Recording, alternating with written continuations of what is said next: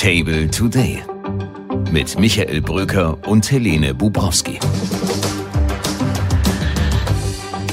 Herzlich willkommen zu Table Today, Ihrem Podcast für den guten Diskurs und den neuen Gedanken.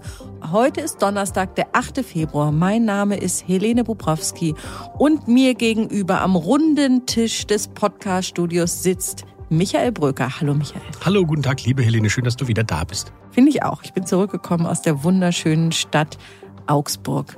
Und heute haben wir an unserem Tisch gleich sitzen Marie-Louise Beck, langjährige Grünen-Politikerin und jetzt Senior Fellow am Zentrum Liberale Moderne. Und wir sprechen über die Ukraine, aus der sie gerade zurückgekehrt ist. Eine gute Nachricht gibt es für alle Freundinnen und Freunde der Berliner Philharmonie. Und jetzt geht es, Michael, um das kleine Karo der Koalitionsarithmetik.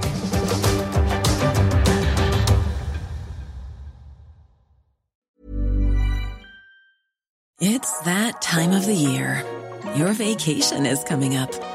You can already hear the beach waves, feel the warm breeze, relax, and think about work. You really, really want it all to work out while you're away.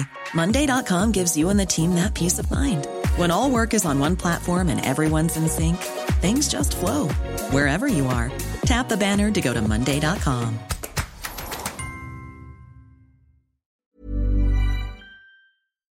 Friedrich Merz erlebt es nicht zum ersten Mal, dass Sätze, die er schreibt und bei denen er sich angeblich oder tatsächlich gar nicht so viel denkt, eine Riesenwelle machen. Am Wochenende schrieb er in einer E-Mail an seine Anhänger und Unterstützer über die nächste Koalition, die also, wir rechnen, sich in anderthalb Jahren irgendwann formieren wird, vielleicht auch noch, vielleicht sind es auch noch zwei Jahre. Und er sagte, Lieblingspartner ist, es wundert uns nicht, die FDP, aber auch mit SPD und Grünen wolle er das Koalieren nicht gänzlich ausschließen. In der CDU ist seitdem und auch in der CSU vor allem die Hölle los, weil man ihm unterstellt, die Partei, die er doch gerade eben noch als Hauptgegner ausgemacht hat, nun zu hofieren. Mein lieber Kollege, der sein Ohr am Puls der CDU hat. Was ist da los? Ja, Helene, eigentlich hat Friedrich Merz doch nur eine Binse in seiner März-Mail Nummer 187 formuliert, nämlich gelingt es nicht, eine Mehrheit, und ich zitiere, von CDU, CSU und FDP zu erreichen, bleiben SPD und Grüne. Keine besonders verlockende Aussicht, schreibt er, aber eine regierungsfähige Mehrheit muss es geben. Ja, so what? Er schließt die Koalition mit der AfD aus. Eine Koalition mit der Linken oder der Wagenknecht-Partei ist auch ausgeschlossen, laut Beschluss der CDU. Also natürlich bleiben die demokratischen Parteien der Mitte. Und hätte nicht Friedrich Merz selbst vor einem Jahr diesen aus meiner Sicht schwierigen Satz mit dem Hauptgegner gesagt, gäbe es jetzt keine Diskussion. Die CSU ist auf dem Baum, die hat gute Erfahrungen damit gemacht, eine Koalition mit den Grünen auszuschließen. Aber Friedrich Merz wäre doch mit dem Klammerbeutel gepudert, wenn er eine Koalition mit den Grünen ausschließt und dann am Ende nur noch mit der SPD oder der FDP regieren kann. Also bescheuerte Debatte eigentlich. Ja, aber interessant ist schon die Äußerung der CSU. Ich, ich, zitiere mal den Generalsekretär Huber, der ja bekannt ist für deftige Äußerungen. Er sagt, die Grünen sind mit ihrer Politik der ideologischen Bevormundung hauptverantwortlich für die schlechte Stimmung im Land. CSU und Grüne passen einfach nicht zusammen. Dobrindt hat nicht weniger deftig ähm, auch gesagt, diese linksgrüne Bevormundungs- und Umerziehungspolitik muss beendet werden. Das ist die Lehre der CSU aus dem letzten Landtagswahlkampf, wo sie harten Wahlkampf gemacht haben gegen die Grünen. Und so hat sich das im Bewusstsein der CSU jetzt festgesetzt. Das war das Erfolgsrezept, die Grünen hart anzugehen und nicht eine schwarz-grüne Option für Bayern an die Wand zu malen. Was die Grünen übrigens in Bayern gar nicht witzig fanden. Stimmt, aber es ist am Ende doch ein Sturm im Wasserglas. Es war doch Alexander Dobrindt, der damals Jamaika vorangetrieben hat und stinksauer auf Christian Lindner war, der die Jamaika-Verhandlungen abgebrochen hat. Es war Markus Söder, der nicht nur die Bäume, sondern auch die Grünen umarmt hat, vor wenigen Jahren noch. Und alle wissen, dass eine Kanzler Merz am Ende wahrscheinlich nur in einer Dreierkoalition geben wird. Also was sollte so ein Ausschluss bringen? Es gibt ein Szenario, was mir ein Vorstandsmitglied erzählt erzählt hat, dass kurz vor der Bundestagswahl sollte es wirklich zu einer Pattsituation zwischen Scholz und Merz kommen, dass dann Merz aus einer Panik heraus die letzte Karte zündet und Grüne ausschließt, um nochmal über Scholz drüber zu kommen. Aber das ist wirklich ein wahnsinniges Ausnahmeszenario. Ich finde, Friedrich Merz hat das gesagt, was ein verantwortungsbewusster Oppositionsführer jetzt sagen muss. Und die CSU ereifert sich aus meiner Sicht da etwas zu sehr. Und ich habe mal den CDU-Bundestagsabgeordneten, der quasi neben Bayern wohnt, nämlich im Saarland, Markus Uhl, gefragt, wie er die Debatte einschätzt. Hier sein kurzer O-Ton. Jetzt ist wirklich nicht die Zeit äh, für Koalitionsdebatten. Als äh, CDU wollen wir mit Abstand stärkste Kraft werden, um dann möglichst viele unserer eigenen Themen, gerade im Bereich der Wirtschaftspolitik, der Leistungsgerechtigkeit, der inneren Sicherheit umzusetzen. Das geht natürlich mit einer bürgerlichen Koalition am besten. Und ich persönlich sehe es als eine Selbstverständlichkeit an, mit allen demokratischen Parteien dann in Gespräche zu gehen und die Chancen auf einen echten Politikwechsel in Deutschland auszuloten. Wahrscheinlich ist es auch in diesem Fall so, dass die Empörung der CSU mehr über die CSU sagt als über Merz selbst. Ich bin ganz bei dir, Michael.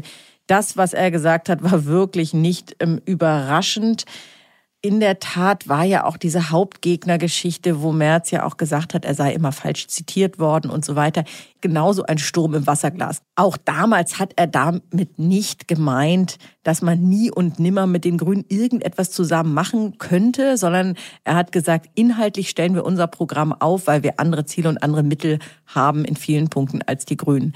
Und in der Tat gibt es ja zwischen Grünen und CDU auch eine auf verschiedenen Ebenen funktionierende Zusammenarbeit, ein regelmäßiger Austausch, nicht nur aus Zeiten der Pizza Connection, die schon einige Jahre zurückliegt, sondern übrigens auch bei unserem Neujahrsempfang konnte ich beobachten, wie Politiker von CDU und Grünen im vertrauten Gespräch beisammenstanden und sich gegenseitig versicherten, wir dürfen trotz der aufschäumenden Reden von manchem Vorsitzenden nicht aufhören, zusammenzuarbeiten, an einem Strang zu ziehen. Wer weiß, was die Zukunft bringt. Ja, Thorsten Frei war ja da, der sich exzellent mit Cem Özdemir verstanden hat oder mit Omid Nuripur bei unserem Neujahrsempfang. Du hast völlig recht. Also gerade auch in der Spitze, übrigens auch bei Friedrich Merz, gibt es ein belastbares Verhältnis zu Ricarda Lang oder zu Annalena Baerbock. Übrigens ist es viel besser als zur SPD, zu führenden SPD-Politikern. Klingbeil, Mützenich, auch Wolfgang Schmidt.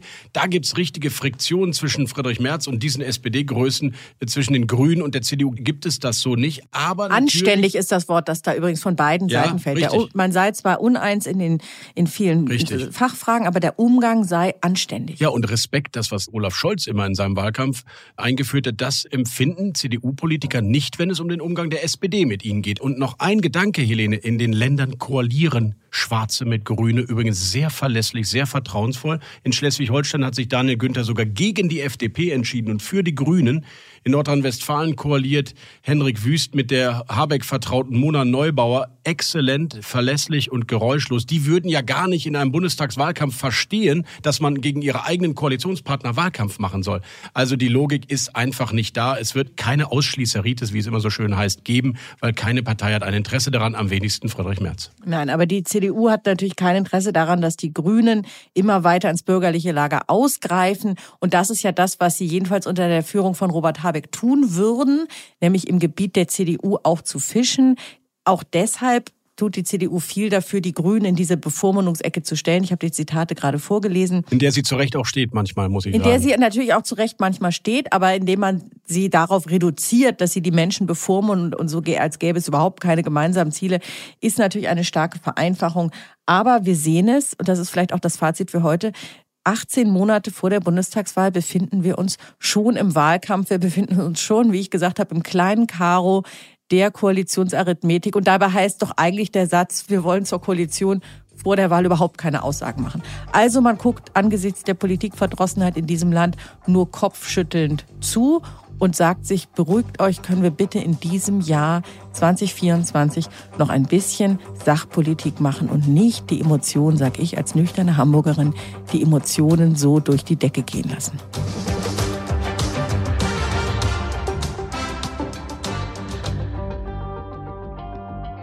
Und zu unserem Gespräch des Tages begrüßen wir heute eine Freundin der Ukraine bei uns am Tisch. Marie-Louise Beck ist da. Sehr schön, dass Sie da sind. Hallo, Frau Beck. Grüß Sie. Ja, Frau Beck äh, hat ein langes Leben als grünen Politikerin hinter sich, saß viele Jahre im Bundestag. 2017 ist sie ausgeschieden und seitdem ist sie Senior Fellow im Zentrum Liberale Moderne, hier direkt bei uns bei Table um die Ecke und dort geht es um Demokratie und Rechtsstaatlichkeit, insbesondere in Osteuropa. Frau Beck, Sie kommen gerade zurück von einer Reise nach Kiew, wo Sie regelmäßig sind. Erzählen Sie uns doch mal, was Sie dort gesehen haben. Die Menschen sind müde. Äh, die Bewältigung des Alltags ist unglaublich schwer und das geht ja nun auch schon sehr lange. Äh, Kinder gehen nicht in die Schule. Väter und Mütter, die in Corona-Zeiten ihre Kinder zu Hause hatten über Wochen, wissen, was das bedeutet. Äh, viele Menschen haben ja bereits ihre Häuser verlassen müssen. Manche sind im Westen. Die Versorgung ist abhängig von Verwandtschaft oder von der UN.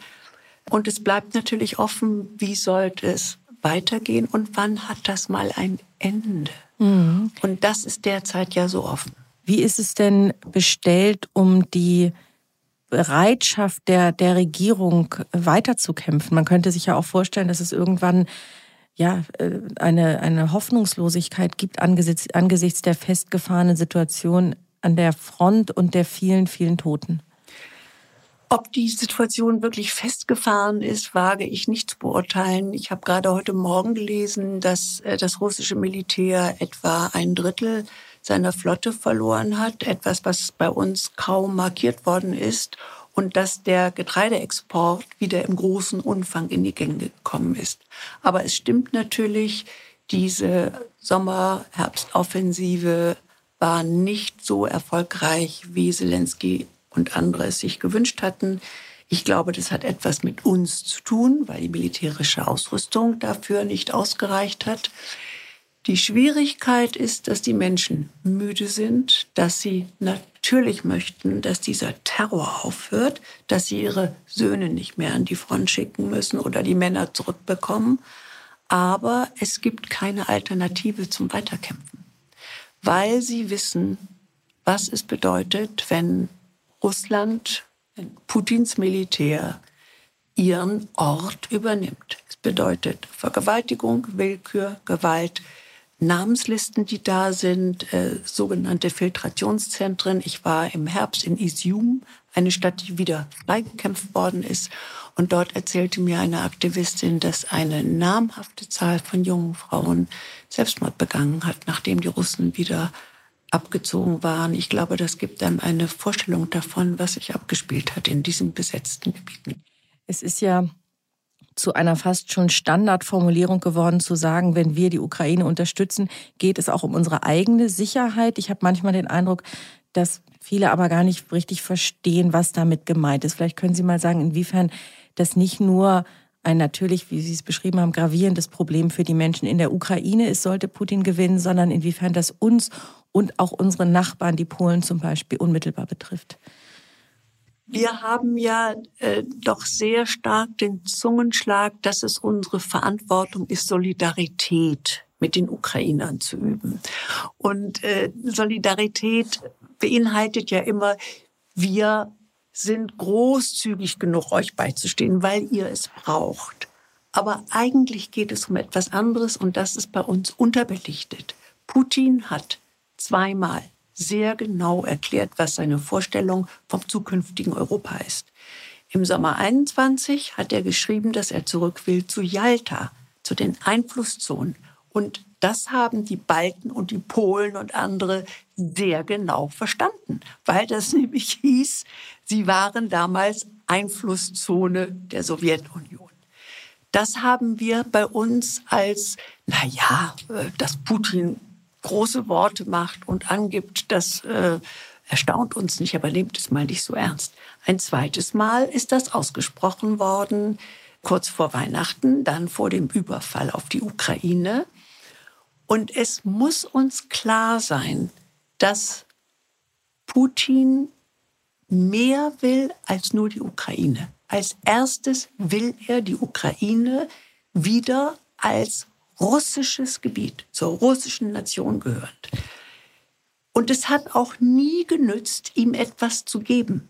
Also bei der Krim zu sagen, hm, ist zwar sehr unschön, aber man muss ja verstehen. Aber er wird schon nicht aufs Land gehen. Dann kam Donetsk und Luhansk.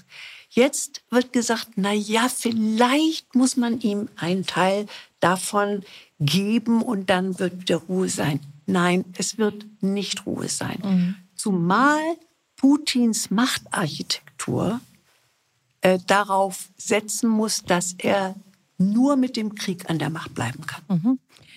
Diese Vorschläge, die Sie ansprechen, kommen ja unter anderem vom Chef der Münchner Sicherheitskonferenz Christoph Heusgen, der da vorgeschlagen hat, nicht sofort, aber unter etwas veränderten Bedingungen, nämlich dann, wenn Russland ähm, die Zelensky-Regierung als legitimen Verhandlungspartner anerkennt, dass man dann so eine Art von neuem Minsk-Abkommen schließen könnte. Was, glaube ich, so zu verstehen ist, dass die bisher eroberten Gebiete dann unter russischem Einfluss bleiben. Was halten Sie davon? Ich schätze Christoph Heusgen sehr. Aber es gab nicht nur einen Minsk, es gab zwei Minsk. Und beide nach der Logik, man schließt einen Kompromiss mit Putin. Äh, der 24. Februar sollte allen gezeigt haben, dass Putins Worte überhaupt nichts wert sind, dass er ohne Probleme lügt und dass er nur Zeit kauft, Zeit nutzt, um Kraft zu sammeln für den nächsten Schlag.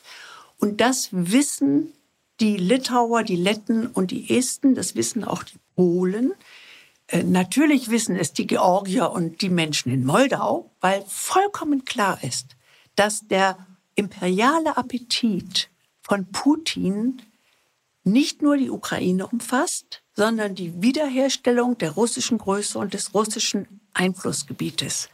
Das müssen wir ernst nehmen und damit sind wir auch bei unseren Interessen und nicht nur einer Fürsorge für die Ukraine.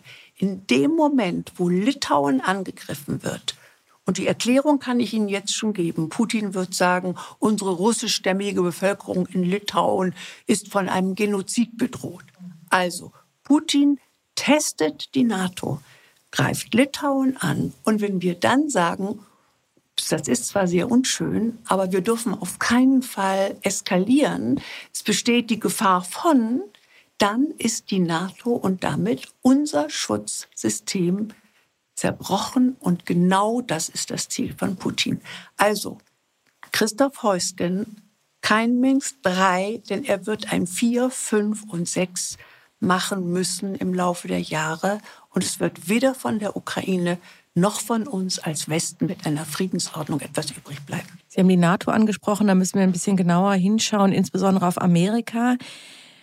Da wird ja in Deutschland jetzt diskutiert über Szenarien, was passiert, wenn Trump im November gewinnt und die NATO geschwächt wird. Aber haben wir nicht längst ein Problem, dass Amerika deutlich zögerlicher ist. Wir sehen es jetzt an der Blockade von 60 Milliarden Euro Hilfe für die Ukraine. Müssen wir nicht heute schon uns viel stärker Gedanken machen über unsere eigene sogenannte Führungsrolle, die ja oft ausgerufen, aber nicht praktiziert wird?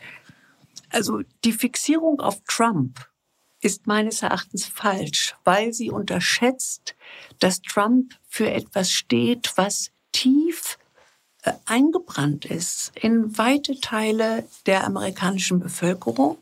America First ist nämlich kein Spruch, der neu von Trump erfunden worden ist, sondern er stammt aus der Zeit des Zweiten Weltkrieges, wo die Bevölkerung eine große Volksbewegung gemacht hat und Roosevelt die Botschaft gegeben hat, in diesen Krieg wollen wir nicht hineingezogen werden. Und diese Bewegung hatte als Slogan American First.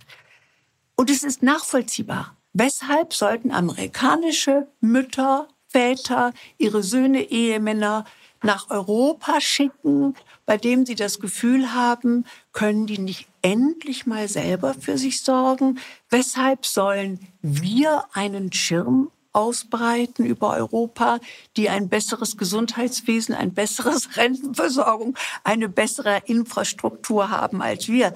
Also man muss kein Künstler sein, um darauf eine Kampagne aufzubauen, wie Trump es tut.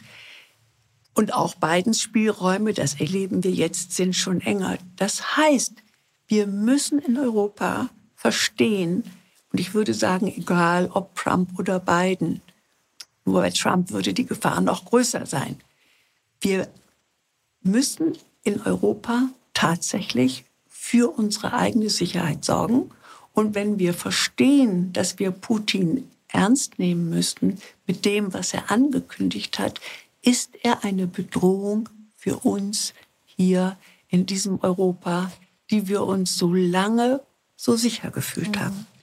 Der Bundeskanzler sagt ja bei jeder Gelegenheit, was Deutschland alles tut, zweitgrößter Waffenlieferant weltweit und, und so weiter und tut die Kritik daran als vollkommen überzogen ab. Was ist Ihre konkrete Erwartung daran, was die Bundesregierung, was vielleicht auch Europa gemeinsam mit Frankreich für die eigene Sicherheit tun muss? Die Europäische Union ist, wie wir sehen, äh, insofern in schlechter Verfassung, als tatsächlich ein Land äh, sein Spiel spielen kann, wie jetzt Ungarn und damit äh, also die EU nicht wirklich lahmlegt, aber doch schon Entscheidungen sehr schwer machen kann. Ähm, ich bin absolut froh über die politische Entwicklung in Polen mit Tusk und dem Außenminister Sikorski sind zwei Menschen wieder auf der politischen Bühne, die die polnische Erfahrung haben. Und ich setze darauf, dass Polen mit seiner realistischen Erfahrung und Einschätzung, was Putin bedeutet, Frankreich und Deutschland wieder zusammenbringt zum Weimarer Dreieck, also nicht mehr Normandie, sondern Weimarer Dreieck. Und wir drei in der Mitte Europas, zusammen mit allen anderen, die verstanden haben, das sind die baltischen Staaten, das sind die Schweden, das sind die Finnen, das sind die Tschechen, das sind auch die Briten, wir sagen, selbst wenn die USA jetzt anfangen, sich zurückzuziehen, was es schwerer macht, müssen wir im eigenen Interesse jetzt froh darüber sein, dass die Ukraine für uns diesen Kampf führt. Wir müssen zum Glück nicht unsere Söhne an eine Front schicken. Deswegen müssen wir im eigenen Interesse die Ukraine militärisch mit allem ausstatten. Und das bedeutet, ich bin keine Waffenspezialistin, das bedeutet, die Ukrainer müssen sagen, was sie brauchen und nicht wir. Gucken mal, was wir so im Arsenal haben. Und ich glaube, es ist klar, die Überlegenheit an Menschen und die Kaltschnäuzigkeit, die Putin hat, die eigenen Menschen zu opfern, kann nur wirksam äh, begegnet werden durch hohe militäre technische Überlegenheit. Das heißt, nicht unser altes Zeug darf dort äh, abgeladen werden, sondern moderne Technologie kann der Ukraine äh, dazu helfen, das Kriegsglück wieder zu wenden. Denn Putin, wenn die Ukraine militärisch schwach ist und in die Defensive gerät, wird durchmarschieren und sich die Ukraine, von der er sagt, es ist kein Staat, holen. Punkt. Und dann steht das russische Militär vor der Grenze der NATO. Ein bedrohliches Szenario. Noch eine letzte Frage, Frau Beck. Das Thema nuklearer Schutzschirm in Europa, also Zusammenarbeit Deutschland, Frankreich, vielleicht auch Polen. Ist das ein Vorschlag, den Sie richtig finden und unterstützen?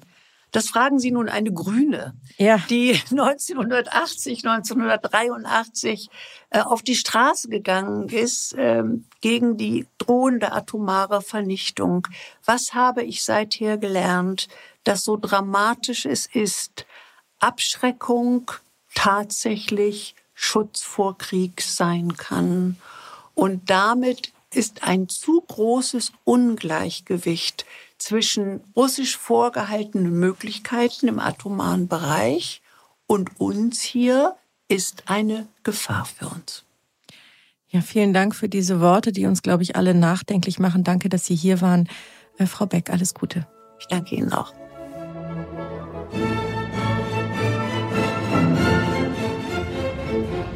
Und da wir noch nicht in der Fastenzeit sind, dürfen wir auf gar keinen Fall vor dem Nachtisch aufhören.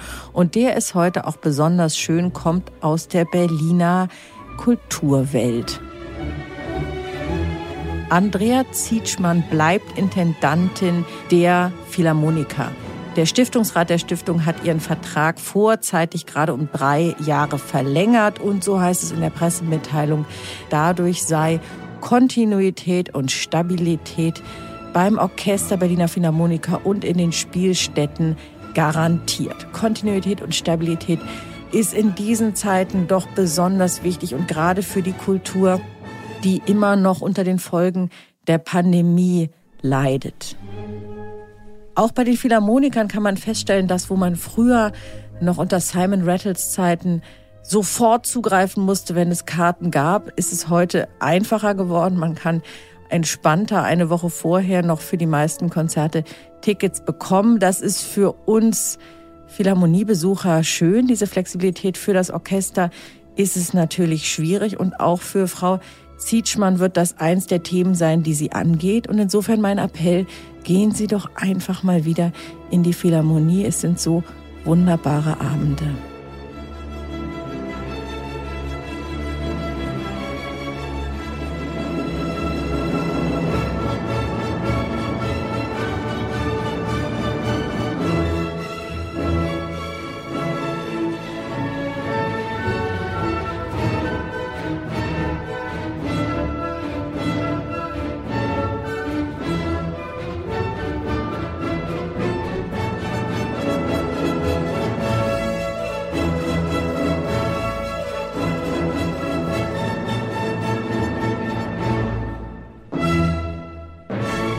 Danke, dass Sie heute dabei waren und den nachdenklichen, mahnenden Worten von Frau Beck gelauscht haben, die mich sicherlich noch durch den Tag begleiten werden. Morgen sind wir wieder für Sie da. Machen Sie es gut bis dahin. Ihre Helene Bubrowski.